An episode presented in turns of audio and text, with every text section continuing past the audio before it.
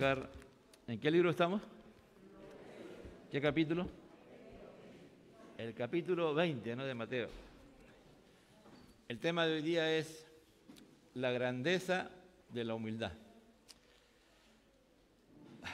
La grandeza de la humildad. La semana pasada no estuve, estuve en la iglesia de San Juan y la hermana Rosario, mi esposa, ella estuvo dando esta parte, pero hay una parte que no sé, que falta la conclusión, pero voy a retroceder un poquito para, para entender ¿no? por qué el Señor está diciendo estas cosas. Vamos a Mateo 28, versículo 24. Mateo 20, Mateo 20, versículo 24. Mateo 20, versículo 24. Amén. Aleluya. ¿Quién vive, amados hermanos? A su nombre. Cristo viene pronto, amado hermano. Cristo viene más pronto de lo que muchos creemos. Ya está pronto a la venida de nuestro Dios. Y siempre debemos estar listos para irnos con Él. Amén. Padre, te damos gracias. Gracias por tu santa y bendita palabra. Gracias por tu presencia en este lugar, en nuestras vidas y en este lugar. Gracias por las visitas, gracias por los hermanos, Señor, por la familia. Pero sobre todo te damos gracias por la vida eterna, por la salvación que tú nos has dado en Cristo Jesús. Te alabamos y te adoramos y queremos pedirte que tú nos hables, Señor, por medio de tu santa y bendita palabra. Así es la palabra del Señor en el nombre del Padre, del Hijo y del Espíritu Santo. Cuando los diez oyeron esto, se enojaron contra los dos hermanos. Entonces, entonces Jesús, llamándolos, dijo, ¿sabéis que los gobernantes de las naciones se enseñorean de ellas y los que son grandes ejercen sobre ella potestad. Más entre vosotros no será así, sino el que quiere hacerse grande, entre vosotros será vuestro servidor. Y el que quiere ser el primero entre vosotros será vuestro siervo. Como el Hijo del Hombre no vino para ser servido, sino para servir y para dar su vida en rescate por muchos. Tomen asiento.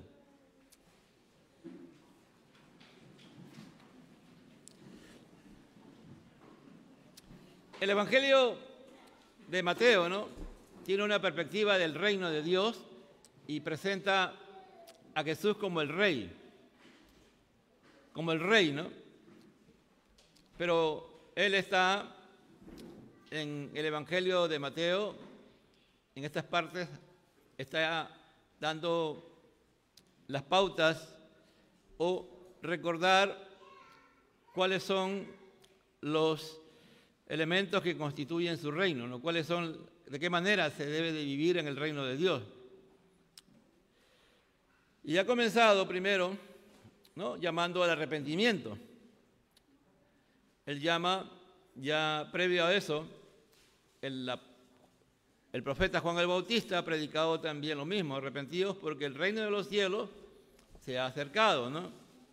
Lo que hemos aprendido es que el reino de los cielos, el reino de Dios, que es lo mismo, está y no está, ¿no? ¿Está en quienes? Está en aquellos que verdaderamente se han convertido y son verdaderos hijos de Dios.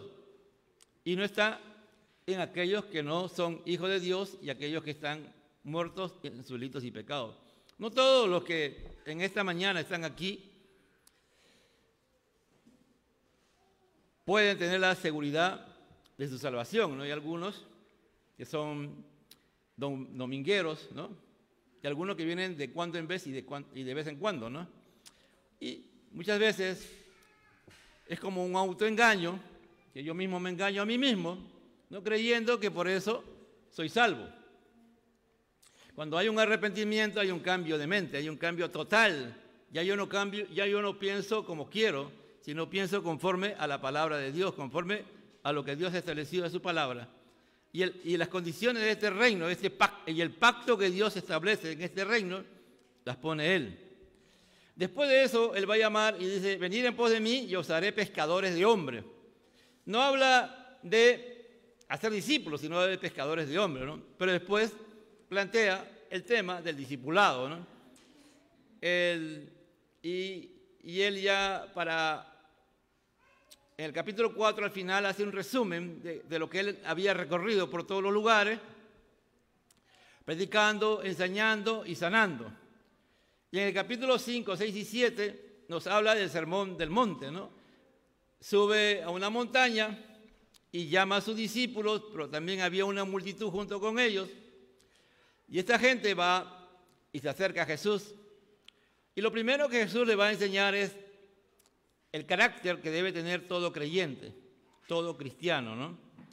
Y lo primero que le va a decir, bienaventurados los pobres en espíritu, porque los tales es el reino de los cielos. Después dice, bienaventurados los que lloran, porque ellos serán consolados. Bienaventurados los misericordiosos, porque ellos alcanzarán, ¿qué cosa? Misericordia. Bienaventurados los que tienen hambre y sed de justicia, porque ellos serán saciados. Bienaventurados los mansos, porque ellos tendrán la tierra por heredad. Y así. Pero estos son los temas, lo, en esta mañana eso, ahí me quiero referir. En especial a la pobreza espiritual, a lo, ser pobre. Pobre delante de Dios y siempre pobre. Y nunca dejar de ser pobre delante de Dios.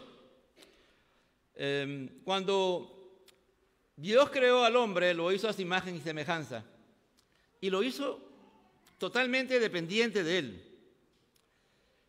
El hombre no recibió algunas características que son fundamentales para ser auténticos cristianos porque el hombre lo podía destruir o hacer mal, uso de ello.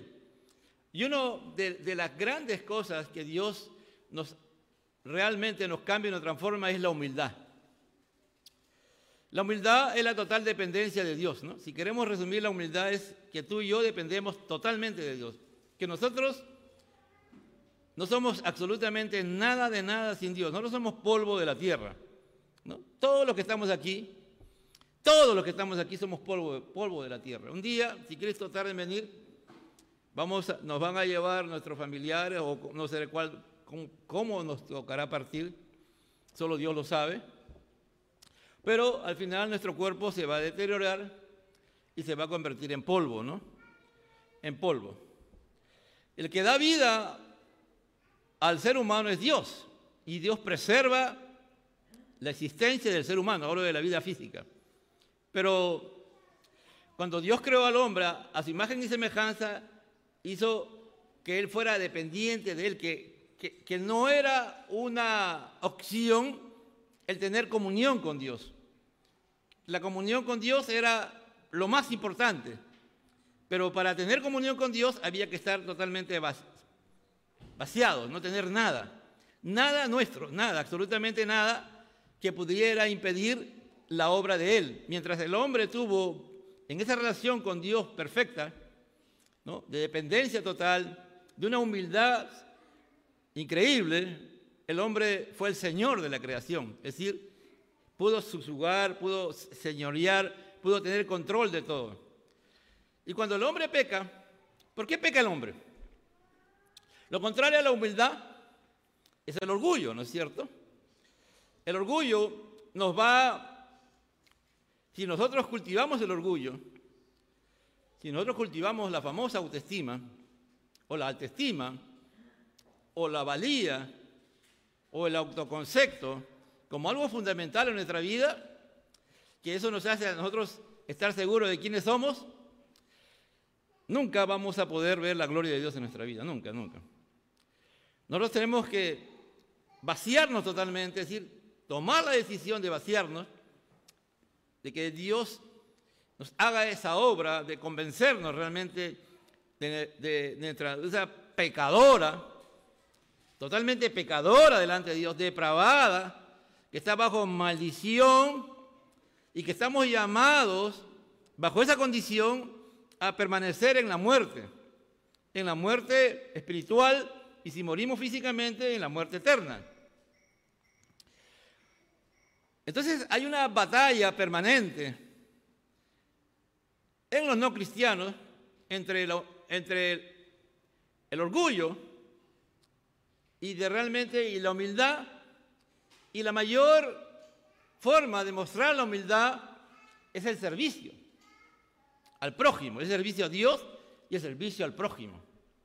¿Cuánto más como cristianos, ¿no? Llegar a servir a nuestro prójimo, como aquí Jesús va a resumir en pocas palabras la razón por la cual Él viene a rescatarnos, Él viene a liberarnos, a sacarnos de la condición de muerte, a la condición de maldición, a la, condición de, de ser depravados, de que todo lo que hacemos, en su gran mayoría, es, no va a prosperar, va a desaparecer. En la tierra seguro ha habido muchas, muchos personajes y grandes personajes que el día de hoy ni sabemos quiénes fueron, ni en qué lugar reinaron o tuvieron su poder. La historia universal cuenta de algunos nada más, de algunos, y la historia de nuestra nación cuenta de algunos. Después de muchas personas, ni memoria hay de ellos, ni memoria de verdad. Tú vas a veces a un cementerio y comienzas a mirar, yo a veces tengo esa, cuando voy a los cementerios, comienzo a mirar los nombres, cuántos años han vivido, y en algunos ponen un epitafio, ¿no? Algo, un resumen de su vida pequeño, algunas oraciones, frases, ¿no? En otros lugares ponen, ¿no? Una pequeña remembranza de la persona, ¿no? Para que los que miran sepan quién está ahí, ¿no? Pero ahí nomás tú te enteras, en el cementerio cuando tú vas. Después, hermano, ni sabes quiénes son. Mire, no sé si José llegó a ser consciente y María llegaron a ser conscientes que eran descendientes del rey David y que por descendencia ellos eran de la realeza, pero ellos vivían como pobres. Muchas veces no sabemos, amado hermano, todos los grandes hechos de los hombres quedan en nada, de los hombres sin Cristo. Pero si tú comienzas a mirar la historia de la iglesia, vas a encontrar de hombres que han sido extremadamente pobres económicamente, pero ricos espirituales que han sido usados por Dios grandemente, pero que se han caracterizado precisamente por vivir una vida de humildad, de una total dependencia de Dios y de un servicio que los llevó en algunos casos hasta la muerte. Porque para servir al Señor muchas veces nuestra vida va a estar expuesta a la muerte. Por ser humilde, porque el Señor desarrolle en nosotros la humildad y nos parezcamos cada día más al Señor, estamos expuestos a la muerte. Porque Satanás, que el Señor lo reprenda, Él no quiere esas personas. Él odia a todas esas personas que realmente reflejan el amor, la misericordia, la bondad de Dios, que dependen totalmente de Dios, amado hermano. Él odia a esas personas y Él, por eso que la historia de la iglesia y en el Antiguo Testamento y en especial en el libro, en el libro de Hebreos, en el capítulo 11 tú vas a encontrar los seres de la fe y al final no nombra ni siquiera a, a miles que están ahí, pero que para Dios son bien conocidos y están en su presencia. Es importante, amado hermano, una de las grandes batallas que vamos a librar, mientras no estemos dispuestos a morir nosotros a nosotros mismos, es el orgullo. Y como a veces digo, el orgullo es tan eficiente que el orgullo se disfraza de humildad. Y tú llegas a creer que tú eres humilde cuando estamos llenos de orgullo. Porque lo que buscamos es la aprobación de los hombres. ¿no? La gran pregunta es, Señor, ¿qué más tengo que hacer para tener la vida eterna? ¿no? Era un hombre rico. Para los judíos, él era un hombre que estaba a un paso de ser, ya de irse a la eternidad con Dios, para él también, y era un hombre que muy posiblemente ayudaba a muchas personas, pero él nunca, nunca, nunca había practicado la humildad. Aunque se podía vestir de humildad, él nunca fue humilde, porque él dependía de qué? De su dinero. Él dependía de su sabiduría. El otro día leía a un autor evangélico y decía que una de las características de los multimillonarios es que tienen la seguridad de que ellos producen mucho dinero. Y lo hacen, ¿no? Y que pueden tener la posibilidad de hacer a otros millonarios. Por su, esa característica que tienen, ¿no? De poder hacerlo, ¿no? Aquí en el Perú, por ejemplo, uno de los que está desarrollando y creciendo mucho como una, una persona de poder es la familia Rodríguez Pastor, ¿no? Ellos son los dueños de un sinnúmero de Plaza Avea, del Interbank y de un sinnúmero de recursos. Tienen universidades, clínicas, colegios, tienen un tremendo círculo. Los Rizo Patrón, los dueños de la fábrica de cemento, también son otros poderosos que tratan de cuidarse y nunca salir a la palestra. Nunca usted lo ve a los Rizo Patrón saliendo su nombre, pero ellos son muy, tienen mucho dinero. ¿no? Y, ellos dan de mucho trabajo a muchas personas, pero ellos pueden hacer que una persona pueda ser millonaria, como también pueden destruir su negocio.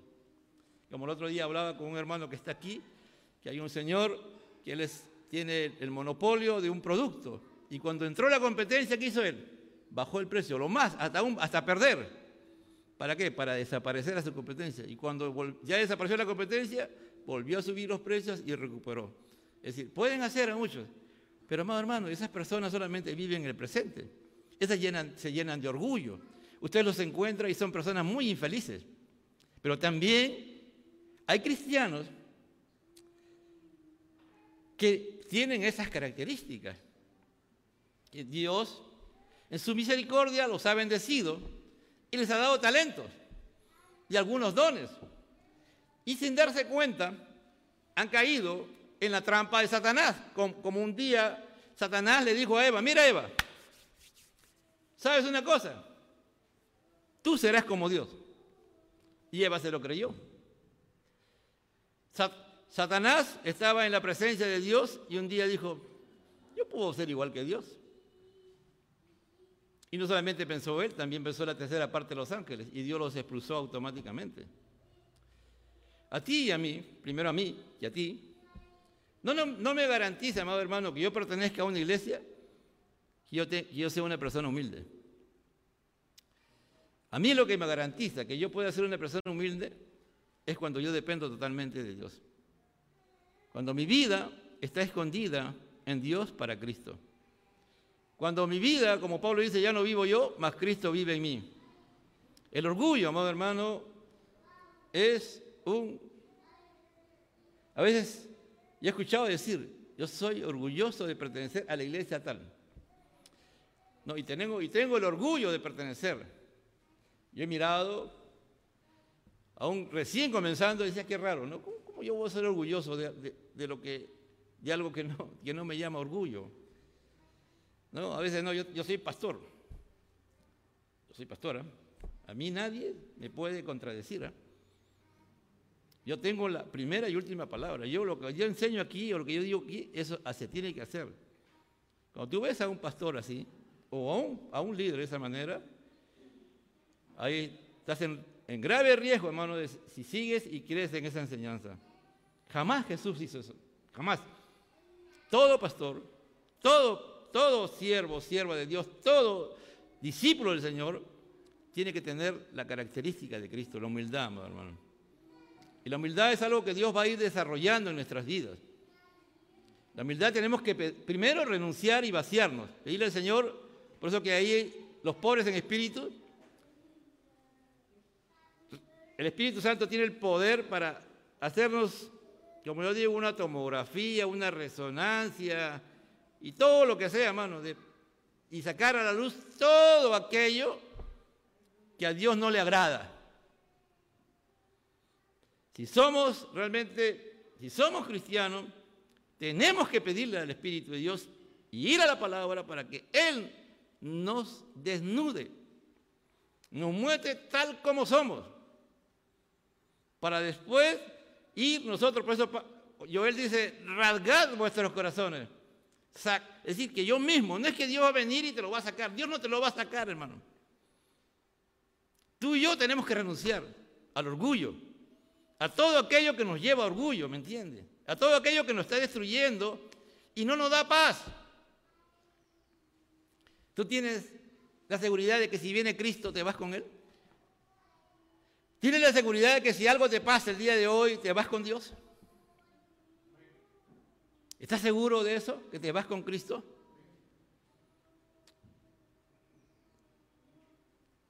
No. A veces es mejor no decir amén, mejor es ponerse a pensar y a meditar, ¿me entiende? Porque ese amén es así sea, así yo, ah, me voy con el Señor. Hay preguntas que hay que uno, cuando se pregunta, Jesús preguntaba, no era para que le respondieran, sino para que en tu mente, en tu corazón, el Espíritu Santo comience a trabajar y a ver. Amado hermano, esta es una batalla de todos los días para cada cristiano. Estamos en, el, en este tiempo difícil, en este tiempo de crisis de la humanidad. Y le digo una cosa, hermano, la humanidad toda la vida va a estar en crisis. La humanidad sin Cristo no va a haber un instante en su existencia que la humanidad sin Cristo va a dejar de estar en crisis. Nunca va a salir de su crisis, nunca. Nunca, ¿me entiende? Solamente podemos estar en paz y salir de la crisis cuando somos bienaventurados. Por eso es bienaventurados, dichosos, los de limpio corazón, porque ellos verán a Dios. Bienaventurados los pobres en espíritu, porque de ellos es el reino de Dios. ¿Me entiendes? Bienaventurado, dichoso. Tú puedes ser pobre y pobre en extrema pobreza. No tener ni siquiera para comer el día de hoy, pero puedes ser un hombre humilde, una mujer humilde que depende totalmente de Dios. Porque a veces tenemos el pensamiento farisaico, judío, de que cuando tengo economía estoy bien con Dios, porque Dios me ha bendecido y estoy bien con Dios, le puedo alabar, le puedo adorar y todo lo demás, pero cuando estamos en crisis, qué vergüenza. Yo, Carlos Quiroz, en esta crisis, yo tener que ir a pedir que me den algo, porque el pobre, el pobre es aquel que tiene, lo único que le queda es estirar la mano porque no tiene chance, no puede. No puede, ¿me entiende? Hace todo el esfuerzo por querer generar y no puede. Y tiene que ir, a arrodillarse y pedirle a las personas que le den. Así tenemos que ir en esa condición delante de Dios. Decirle, Señor, no tengo dominio propio. Señor, soy soberbio. Señor, soy autosuficiente. Señor, soy un creído. Señor, creo que porque canto ya soy lo máximo. Señor, porque creo que toco algo, ya soy lo máximo. Ya creo que porque predico la palabra, ya soy lo máximo. Señor, eso está mal. Eso me está destruyendo. Eso me va a llevar a la muerte eterna. Mire, aquí está hablando Jesús. Jesús dice, cuando estos días lo oyeron, se indignaron. Oye, ¿qué tiene Juan? ¿Qué tiene Jacobo? ¿Qué les pasa? Si ese es mi lugar, ¿cómo me está quitando mi lugar? Y Jesús los llama aparte. Jesús los llama porque están fuera de orden. Es decir, estaban delante de Jesús y estaban peleados entre ellos. ¿Sabéis que los gobernantes de las naciones se enseñorean de ellas? Los gobernantes. El sistema de gobierno puede hacer que al final todas las personas que viven en las naciones se sometan al poder de ese gobernante. Los autoritarios tienen esa característica, ¿no? Es raro un autoritario, un gobierno autoritario, que no quiera que se lo reconozca y que ellos son los que están llevando a una nación. Mira, aquí Jesús en este versículo 25 resume toda la crisis económica del Perú. Si quieres saber acá la noticia, ahí está, ahí está. Y los que son grandes se crecen sobre ella potestad. Es decir, los grandes, los potentados, los poderosos, los que tienen el poder, ellos son los que quieren controlar todo. Pero hay, una lucha entre los gobernantes y los grandes en nuestra nación. Hay una lucha ahí fuerte. Ambos, si no tienen a Cristo, aunque tú te inclines para un lado o te inclines para otro lado, ambos están mal delante de Dios. Ambos están llenos de orgullo. Ambos están que su situación, el uno su poder, que se le ha dado, y el otro su posición social, económica que tiene, que está en peligro. Toda la vida ha sido así, hermano. Es raro los países, un país que haya, que haya una armonía. Creo que ni el mismo Israel pudo haber sido en la teocracia con con Moisés, ¿no? en, algún momento, ¿no? En el desierto, de repente. Pero siempre ha habido una, una tensión. Dice, más entre vosotros no será así, sino el que, el que quiere ser grande entre vosotros será vuestro servidor. Mire, de frente Señor dice, ¿no? Tú quieres ser grande. ¿No? Tú quieres ser grande como en el mundo. Tú quieres ser el presidente de la nación. Tú quieres ser el obispo de la iglesia de Dios Pentecostal MI. Tú quieres ser, no sé, el alcalde de Villa Salvador. ¿Tú quieres ser eso? Mire, en mi reino eso no juega, Jesús le dice. Si tú quieres ser grande en el reino de Dios, tú anda y sirve a todos. Conviértete en el sirviente de las personas. La palabra aquí tiene otra, es la palabra diaconeo, ¿no? que es de, diácono, del servicio, del servicio del diácono, pero en realidad su origen está en la palabra en sí, diácono. Y la palabra diácono significa una persona que trabaja con tanta diligencia, sirviendo a los demás, sirviendo, que cuando trabaja va levantando polvo. Es decir, que no está midiéndose para servir, que no se limita a servir a ninguna persona. A veces nosotros como cristianos miramos. A ver, ah, no, este hermano hacia el mismo lo sirvo, ¿no? Ah, no, al otro no. No, este diácono sirve a, no importa quién sea. Ese es el contexto de la palabra, el original, el, contexto en que esa palabra se adquirió. ¿no? ¿no? Aquí hay algunos hermanos en la iglesia que tienen esta característica, ¿no? No importa la edad que tienen. Usted lo ve siempre sirviendo, siempre. Y nosotros, muchos nosotros sentados, mirando de rojo, mirando aquí, ah, ya. Acostumbrados a eso, ¿no? A sentarnos como señores y nunca tener un espíritu de servicio, o muy poco. Cuando este diácono, no importa quién le pide el servicio, o él ni siquiera le pide, sino él mira la necesidad y ahí está. Y él mismo diligentemente comienza a buscar, de acuerdo a los recursos que Dios le ha dado, ve qué puede hacer. Eso dice, ¿no? Levantando el polvo. La palabra discípulo también es aquel que va detrás de su maestro, y, en ese tiempo no había, como ahora, ¿no? Pesas asfaltadas o, o veredas, no, era polvo. Entonces él iba detrás y levanta, iba detrás del polvo del maestro. ¿no? Pero ese diácono levanta polvo, es decir, él es tan diligente trabajando, él, ministra, esa es la palabra ministrar, la palabra ministrar es servir. Y esa debe ser la característica normal, natural de todo creyente. Jesús le dice, ¿tú quieres ser grande? No, ponte de sirvientes. Y en el 26 y el 26 y el 27 dice, el que quiere primero entre vosotros, sea vuestro siervo. El que quiere ser el principal, el reconocido por todo el mundo. ¿No sabe? No. Tú quieres estar arriba. Anda abajo. Sé esclavo. En uno le dice sirviente. Siervo. El sirviente tiene ciertas características que él puede decidir si sirve o no sirve. Su servicio es voluntario. Él no, él no tiene, él si quiere lo hace y si quiere no lo hace. Pero él siervo es esclavo y él le pertenece a esa persona. ¿Me entiende? El esclavo le pertenece a una persona y él está por su naturaleza, por su relación que tiene con esa persona, está, tiene que servir. Su naturaleza es servir, desde que se levanta hasta que anochece, sirve.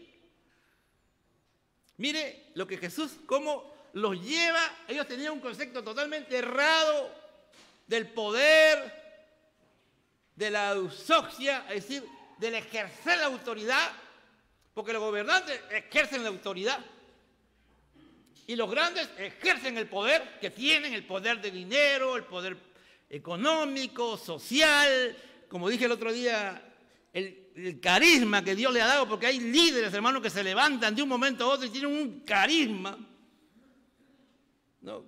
como decían antes a un expresidente que era encantador de serpiente, que cuando tú le escuchabas hablar te quedabas con la boca abierta y te quedabas ahí conectado con él. Y, y dominan a la gente y hacen lo que la gente quiera.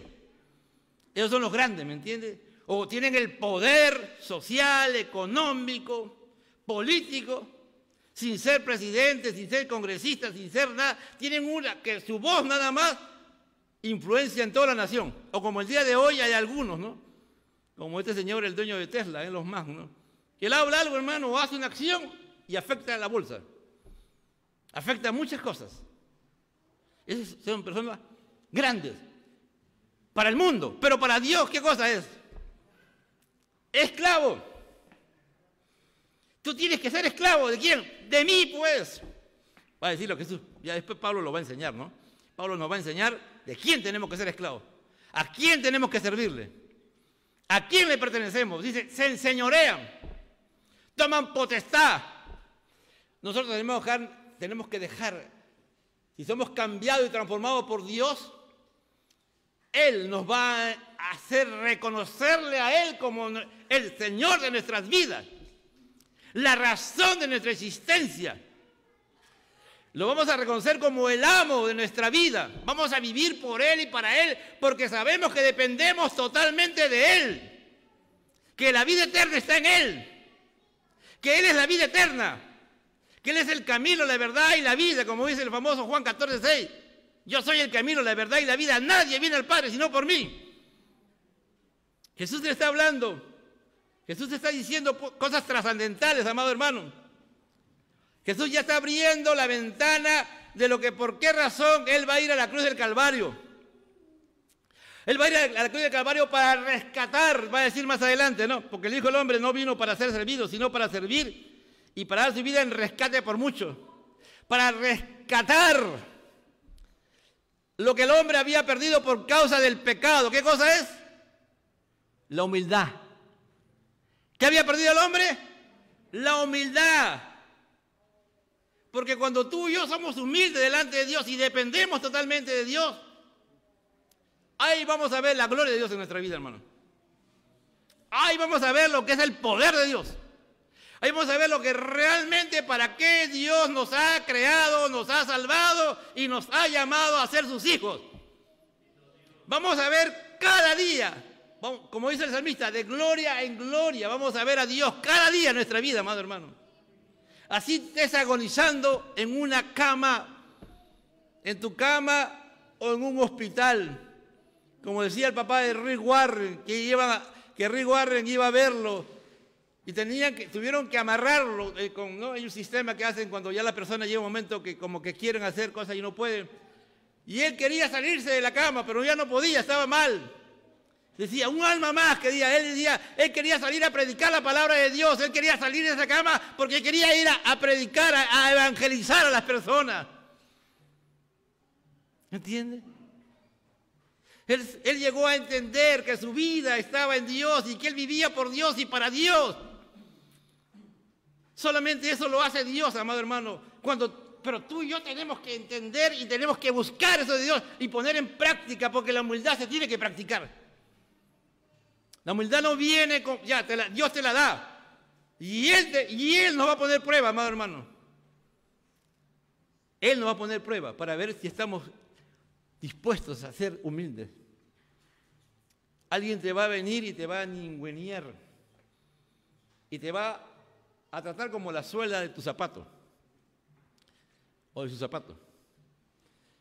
Ahí vamos a ver si realmente estamos aprendiendo la lección de humildad y si tú y yo no estamos aprendiendo, nos vamos a levantar hoy. ¿Qué te pasa? ¿Qué tienes? Ah? A mí me han enseñado que yo tengo que ser manso, pero no tengo que ser menso. Así que, ¿qué tienes? Ah? ¿Qué tienes tú? Ah? ¿Por qué me estás insultando? ¿Por qué me estás denigrando? ¿Por qué? ¿Por qué me estás tendiendo en poco? Ahí volvemos de cero abajo todavía. Fuerte, ¿no? Pero como cuando estamos en la carne, jamás en la carne, si no estamos vaciados, si no nos hemos vaciado, si no le hemos renunciado a todo aquello que entorpece la obra de Dios, va a ser imposible, amado hermano. Va a salir el viejo hombre, va a salir la vieja, el viejo, y se va a enfurecer. Y vas a terminar haciendo cosas que jamás pensaste que podías hacer. Oye, pero he estado en ayuno, he estado 30 días en ayuno. Bueno, de verdad. Hay cristianos que ayunan en la carne. Terminan su ayuno y en lugar de salir, de ser una bendición de paz, una bendición, tú le dices algo y explotan. Yo he tenido varios casos así, ¿no? después con el tiempo aprendí, pero no. Ya sé cómo es. Entonces, sencillamente, hasta aquí un día tengo un encuentro con Dios, pues verdadero. Un, encuentro verdadero y auténtico. Que ayunar, hay que ayunar, hermano, porque hay, hay cuando tú y yo vamos a trabajar la humildad, vamos a encontrar cosas que solamente, este género sale solamente con oración y ayuno, o estas cosas que tengo, que es ya herencia, es algo que por años lo he practicado. Entonces tengo que ayunar. Pero sí, voy a la palabra. Tengo que ayunar y estudiar la palabra. No es que ayuno, ayuno, oro, oro, oro y nunca leo la palabra. Es muy poco lo que leo. No. Cuanto más palabra, Dios me va a ir mostrando mi condición, me va a quebrantar y voy a ir renunciando, voy renunciando. Y digo, Señor, ayúdame poder para vencer, pero a la hora que tengo que poner en acción esto que sea realidad, ya no, ya no reacciona el viejo hombre, la vieja mujer. Y tú solamente le vas a escuchar le vas a decir, dice, a los que te maldicen, ¿qué, hay que hacer? Dice la palabra, ¿qué dice Pablo, perdón, Jesús en el sermón del monte? Bendícelos. Te ha insultado y tú agarras y lo bendices. Viene con furia, dice la blanda respuesta, aplaca la ira. ¿Me entiendes? Que tiene, e, este hermano, es lo que Jesús aquí a este joven rico le ha respondido. Y los hermanos van a decir, entonces es imposible salvarse. Y Jesús le va a aclarar que la salvación es de Él, Él la da, nadie se puede salvar por sí mismo. Y después le va a decir Pedro, Señor, nosotros le hemos dejado todo. Tranquilo, Pedro. Cien veces vas a tener. Señor, uno le ha hecho, otro a la izquierda. Oye, ¿qué están pidiendo? ¿Usted se ha puesto a pensar lo que están diciendo? Y al rato va a venir, ¿no? A la derecha y a la izquierda, Señor. Mi hijito Juan a la derecha y mi hijito Jacobito a la izquierda. O si no, al revés, pues. Y ellos estaban, sí señor, sí señor, primo, primo, ya me primo, ya, ya primo, porque eran sus primos hermanos. Eran primos hermanos, por si acaso. Salomé, la madre de Juan, era hermana de María, la madre de Jesús. Eran primos hermanos, primo, ya primo. La tarjetita, pues acá está la tarjetita, pues. No funcionó. Jesús le dice, oye, está respondiendo de esta manera. Jesús está diciendo, ese no es no podemos, por eso Jesús le decía a Nicodemo, Nicodemo, tienes que nacer de nuevo, tienes que nacer del agua y del espíritu, tienes que entender la palabra, tienes que ir y, conectarte con las cosas espirituales, pero para eso es necesario nacer de nuevo, por eso que es imposible que tú y yo podamos ser humildes si no hemos sido convertidos por Dios. Si tú y yo tenemos conceptos humanos, bueno, puede ser que en tu vida pasada te hayan humillado, te hayan denigrado. Bueno, pero tú en Cristo, si alguien viene y te ofende y realmente te está ofendiendo, déjaselo al Señor, hermano. Déjaselo al Señor. Él se va a encargar. Como te digo, hermano, vuelvo a repetir. Tú y yo vamos a hacer este ejercicio de la humildad y las pruebas van a venir fuerte, hermano, fuerte. Es como aquel que quiere paciencia, ¿qué le, le manda a Dios prueba? De impaciencia. Si tú y yo queremos ser mansos y humildes de corazón para hallar descanso a vuestras almas, como Jesús le ha enseñado, vamos a tener pruebas de gente, de situaciones, de situaciones que tú vas a querer usar tus recursos. O vas a responder en el viejo hombre. Y te vas a ir por un tubo. Satanás el más feliz es Satanás y las personas que a veces saben y ya te conocen de qué, de qué pies cojeas, por ahí te van a venir a dar. Yo sé que estoy repitiendo, pero es importante, hermano. Porque lo que Jesús va a decir aquí, dice, como el Hijo del Hombre no vino para ser servido, sino para servir. Mira, Jesús era Dios y nunca dejó de ser Dios. Pero él tomó la forma de hombre. Él vino, ¿cómo? En forma y en semejanza de hombre. Él vino en su naturaleza humana, nació en un hogar humilde. Mire, su nacimiento nada más, en un pesebre. Ahora los hombres lo hemos magnificado, ¿no? Mano, el pesebre era un muladar casi. ¿Te imaginas? Estaban las vacas, los camellos, los, las yeguas, los burros, los asnos, ahí en ese lugar, y no hubo espacio, y ahí le hicieron un, buen señor, tocó el corazón, despejó un área, sacó el bebedero, y ahí agarró y puso paja para que pusieran al niñito cuando hubiese nacido. ¿Te imaginas? Medio de moscas, y todo eso. Ahí nació Jesús. Ahí nació. No había otro lugar. Todo el pueblo estaba lleno. No había en Belén un lugar donde hospedar.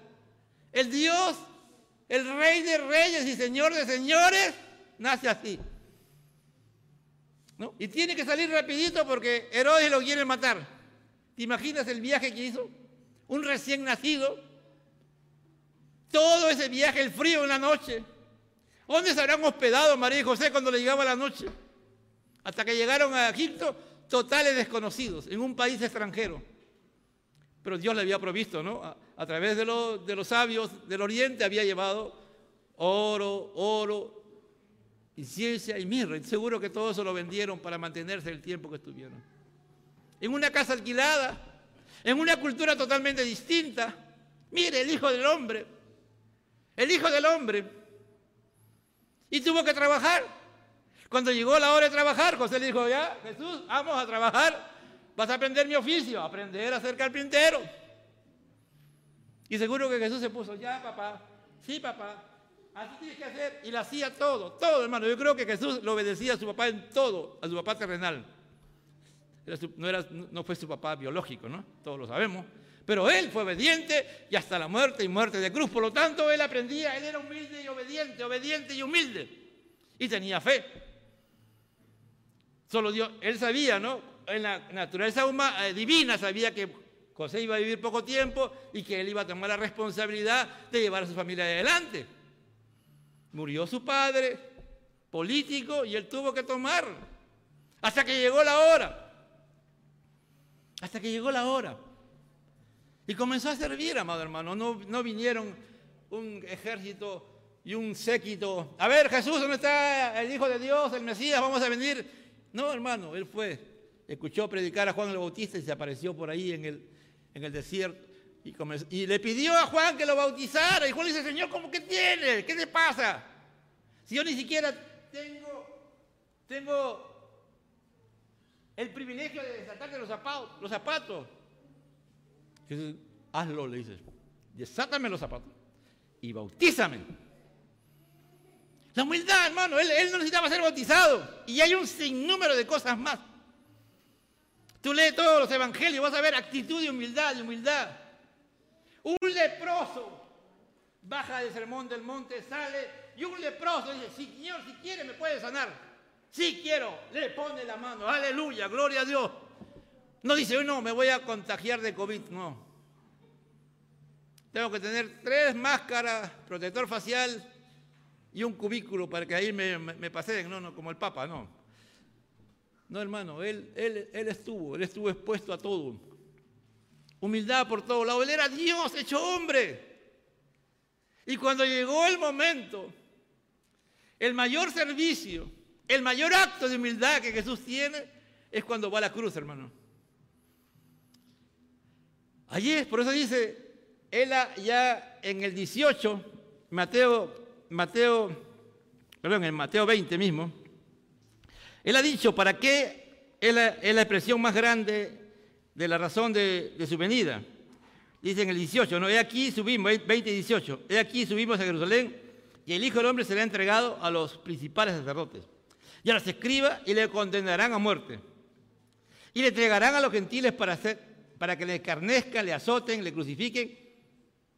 Y que dice en el 20 y 28, como el Hijo del Hombre no vino para ser servido, sino para servir, para servir. Entonces su muerte en la cruz del Calvario también fue un servicio. Fue resultado de su humildad. Por eso dije hace un momento que hay muchos cristianos que están en el ministerio que Dios les ha colocado y lo están haciendo con alegría, con gozo, y su final, muchos de ellos, ha sido la muerte. Han servido hasta la muerte y no han renunciado bajo ni un punto de vista a su servicio.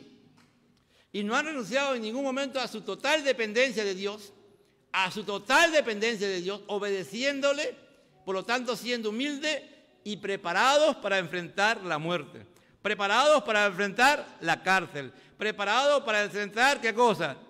Las persecuciones, preparados para qué? Para ser blasfemados, para ser calumniados y un sinnúmero de cosas más. Cuando tú y yo llegamos a ese nivel de dependencia total de Dios, vaciados, por eso que Pablo dice, haya en vosotros este sentir que hubo en Cristo Jesús, el cual, siendo igual que Dios, no estimó, sino que se humilló hasta lo sumo y se hizo obediente hasta la muerte y muerte de cruz. Entonces eso en Filipenses, ¿no es cierto? Ahí Pablo, Pablo amplía este pensamiento y nos describe la actitud de humildad de Jesús. Se humilló a sí mismo, él mismo se humilló. Él mismo se dijo, mira Jesús, tienes que ir a la cruz. Señor, si es posible, aparta de mí esta, esta copa. Pero que no sea conforme a mi voluntad, sino conforme a la tuya. Le estaba diciendo, Señor, esta copa que voy a beber es dura, es fuerte, me vas a abandonar, me vas a dejar, ¿por causa de qué? Porque cuando yo esté en la cruz, tú me vas a abandonar. Y no porque me quieras abandonar, sino porque tú no puedes ver el pecado que va a estar en mí.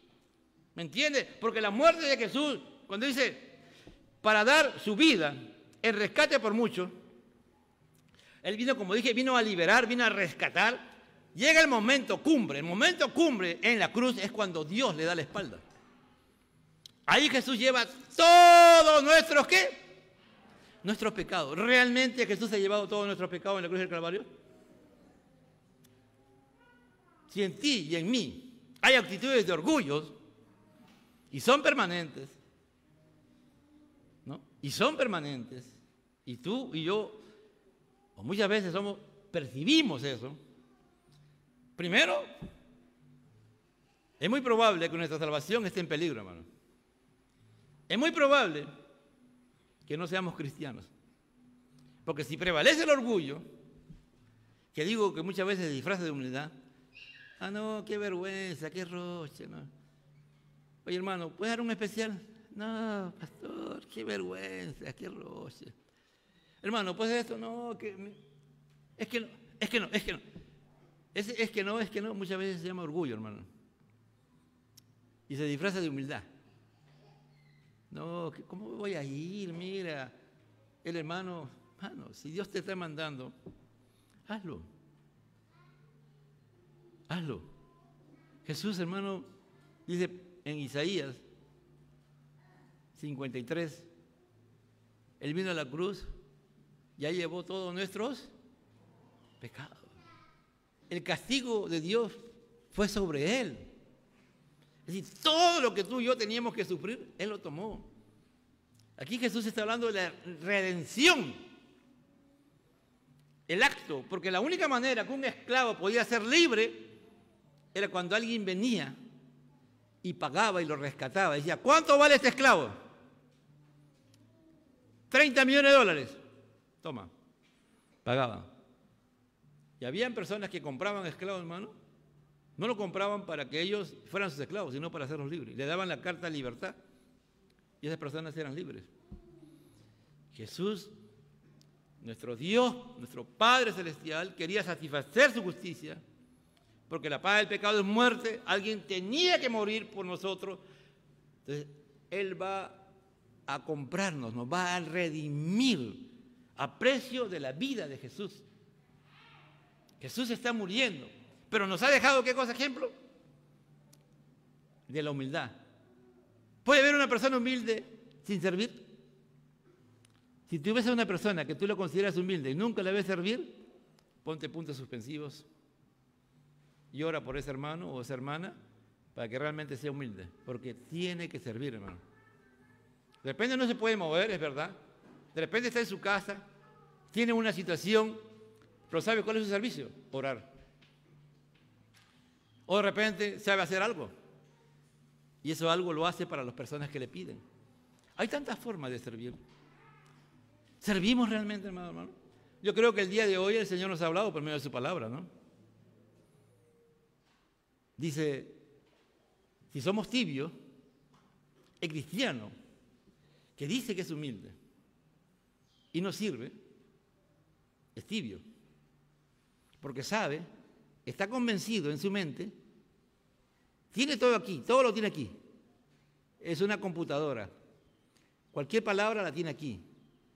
Pero esa palabra no ha bajado, no ha transformado su corazón, no ha transformado su vida, por eso no sirve. Siempre presenta un obstáculo para servir, siempre, tiene alguna. Es tan hábil para justificarse que él mismo se cree que eso lo hace, lo hace valedero y Dios lo sabe, pero Dios conoce nuestro corazón, hermano. Dios sabe cuándo lo que tú y yo estamos diciendo es verdad o no es verdad. ¿Saben una cosa? De repente algunos de los que están aquí, mañana, pasado, hoy día mismo van a, poner, van a querer ponerse a servir. Y lo van a hacer.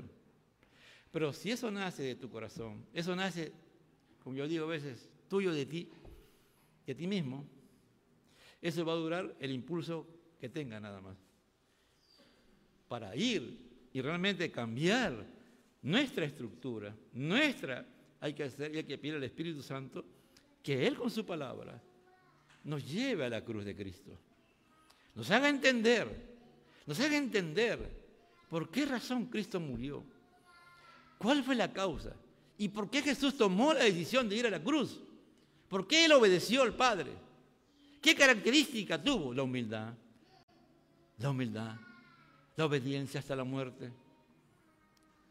Y ahí, cuando digamos Señor, primera de Juan 2.6 dice, el que permanece en Él debe andar como Él.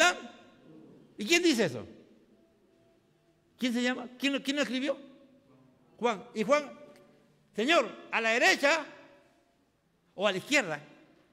Ya Juan ya no estaba en ese espíritu, hermano. Cuando escribe esa carta, ya Juan no tenía nada de ese espíritu. Juan se había convertido en un hombre humilde, un servidor del Señor, un siervo de Dios, totalmente, amado hermano. Totalmente. Jacobo, bueno, no, tuvo la oportunidad. A Jacobo fue el primer mártir de la iglesia, le, volaron la cabeza, lo mataron. Pero Juan, Juan pudo entender, amado hermano. Él, su vida, él llegó casi hasta los 100 años de vida. Y toda su vida fue una vida de servicio al Señor. Nunca dejó de, servir. Por eso que tiene el privilegio de escribir la epístola de Juan. Las tres epístolas, primera, segunda, tercera de Juan y Apocalipsis. ¿Cuántos libros? Cinco libros, hermano. Y que nos habla principalmente del amor. ¿Cómo tú muestras el amor? Puede haber una persona que tenga amor y no ser humilde, ser orgullosa. No, hermano. Por todos lados. Por todos lados, el Señor nos va a apuntalar primero a mi persona. Y aquellos que en esta noche, en esta mañana, el Señor está embalando y ministrando, que van a, vamos a batallar para ser personas humildes, hermano, de verdad, y de ser servidores auténticos, pero transformados, como dije, que Dios procese nuestra mente, nuestro corazón, y Él nos desnude y nos muestre lo que somos, para después renunciar a todo ello voluntariamente y Él nos vista con una vestidura que se llama humildad. Cuando el apóstol Pedro, termino con este versículo, primera de Pedro, capítulo 5, también otra persona que no era humilde, que era orgullosa, ¿no? porque él, era el respondón, ¿no? él era el que respondía y muchas, muchas de sus preguntas a veces tenían connotación de orgullo. Dice primera de Pedro, capítulo 5. Igualmente, jóvenes, están sujetos a los ancianos y todos sumisos unos a otros, revestidos de humildad, porque Dios resiste a los soberbios y da gracia a los humildes. Hay algunos hermanos, hay algunos hermanos en la iglesia, y me refiero a esta iglesia, no a otra, que solamente cuando el pastor le habla o les dice algo, aceptan. Pero se acerca el hermano tal, que es anciano de la iglesia, lo miran de arriba y para abajo, lo escuchan y no, ni siquiera le consideran las cosas que se están diciendo. ¿Quién es ese? ¿Quién es Ronald? Ah? ¿Qué es Ronald? Ah? Ronald, delante de Dios, hermano, y todos los demás miembros de la Junta, que somos nueve, todos somos ancianos de la iglesia. Ellos tienen la misma autoridad que yo tengo, la tienen ellos, una autoridad delegada. Si tú tienes esa costumbre de no considerar la posición que Dios les ha puesto, la autoridad delegada que Dios les ha puesto, tu característica se llama orgullo. ¿Quién soy yo? ¿Quién es ese hermano? Lo digo hermano porque en estos días, más adelante vamos a estar en elecciones. ¿no? Y de repente tú eres uno de aquellos que Dios quiere poner en la posición de anciano de la iglesia. Y la iglesia tiene que aprender, hermano. Si tú no tienes esa, e, ese hábito o eso de reconocer, necesitas revisar tu salvación. Necesitas revisar tu comunión con Dios. Eso se llama orgullo. Orgullo. Acá que dice, mira, a los jóvenes se dirige el apóstol Pedro, ¿no? A los jóvenes dice, Dios resiste a los soberbios y da gracia a los humildes. Humillados pues bajo la poderosa mano del Señor para que, para que los exalte cuando fuere tiempo. Vamos, algunos vamos a ser humillados por la poderosa mano de Dios, porque dice, si tú quieres ser humilde, yo voy a trabajar con tu vida. El Señor lo va a hacer, hermano. Él quiere que seamos mansos y humildes de corazón. ¿Cuántos quieren descanso para su alma? ¿Cuántos quieren descanso para su alma? Dice, aprended de mí, que soy manso y humilde de corazón y hallaré descanso para vuestras almas. Eso fue la, única vez en que yo veo que Jesús literalmente dice, aprendan algo de mí, aprendan de mí, que yo soy humilde y que soy manso de corazón. Y sabe, yo les garantizo, dice Jesús, que tendrán descanso para vuestras almas tendrán paz. ¿Quién no quiere paz, hermano? ¿Quién no quiere paz? ¿Quién no quiere tranquilidad? ¿Quién no quiere sosiego? Tú puedes estar en medio de la tormenta, en medio de situaciones difíciles, pero ahí estás. Tú estás en paz con Dios. Estás en paz. Nunca pierdes esa paz, porque eres un hombre y una mujer humilde, como Jesús, ¿no? diciéndole a ese hombre, hoy estarás conmigo en el paraíso hoy. hoy no le dijo, qué bien que me haya defendido, no, le dijo, hoy estarás conmigo en el paraíso. Jesús aún en la cruz mantuvo su paz, mantuvo su humillación, aceptó la humillación, porque Él sabe, Él sabía que estaba pagando por nuestros pecados. El que fue sin pecado pagaba por los pecados, nos, estaba sustituyendo pero una actitud total de humildad. Esa es la grandeza de la humildad. La grandeza de la humildad es el servicio, amado hermano. El servicio a prueba de todo. Dios nos ayude. Dios nos haga entender, amado hermano. Te lo digo en el nombre del Señor, que si tú y yo llegamos a desarrollar ese tipo de humildad como Dios quiere, serás un instrumento de bendición no solamente para tu familia, no solamente para la iglesia, sino para la humanidad. Porque Dios de una u otra manera nos va a usar, amado hermano. Dios hace cosas grandes con pequeños. Por eso Pablo decía, lo vi, lo menospreciado del mundo, escogió Dios para avergonzar. El pequeño David, pequeño David, lleno de humildad, pero con celo por Dios. Tú vienes a mí con espada, lanza y jabalina, mas yo vengo a ti en el nombre de Jehová de los ejércitos. Jehová te entregará hoy en mis manos y yo te venceré. Y Dios a ese pastorcito humilde le dio la victoria y le voló la cabeza a Goliat. La humildad, con la humildad se destruyen los enemigos que han querido destruir nuestra vida para no tener y no cumplir los propósitos por el cual Dios te salvó y te escogió para usarte en este tiempo, amado hermano. Yo te doy gracias, Señor, porque tú eres bueno. Haznos entender esta bendición de la humildad, Señor.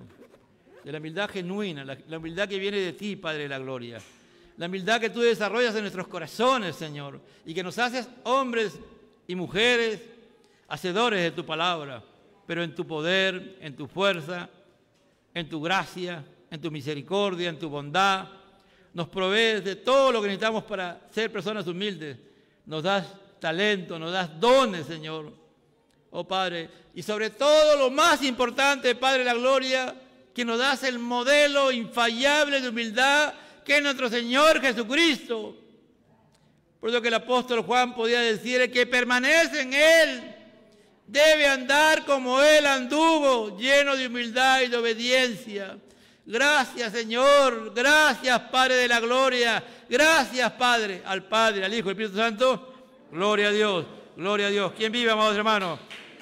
A su nombre, gloria a Dios, gloria a Dios.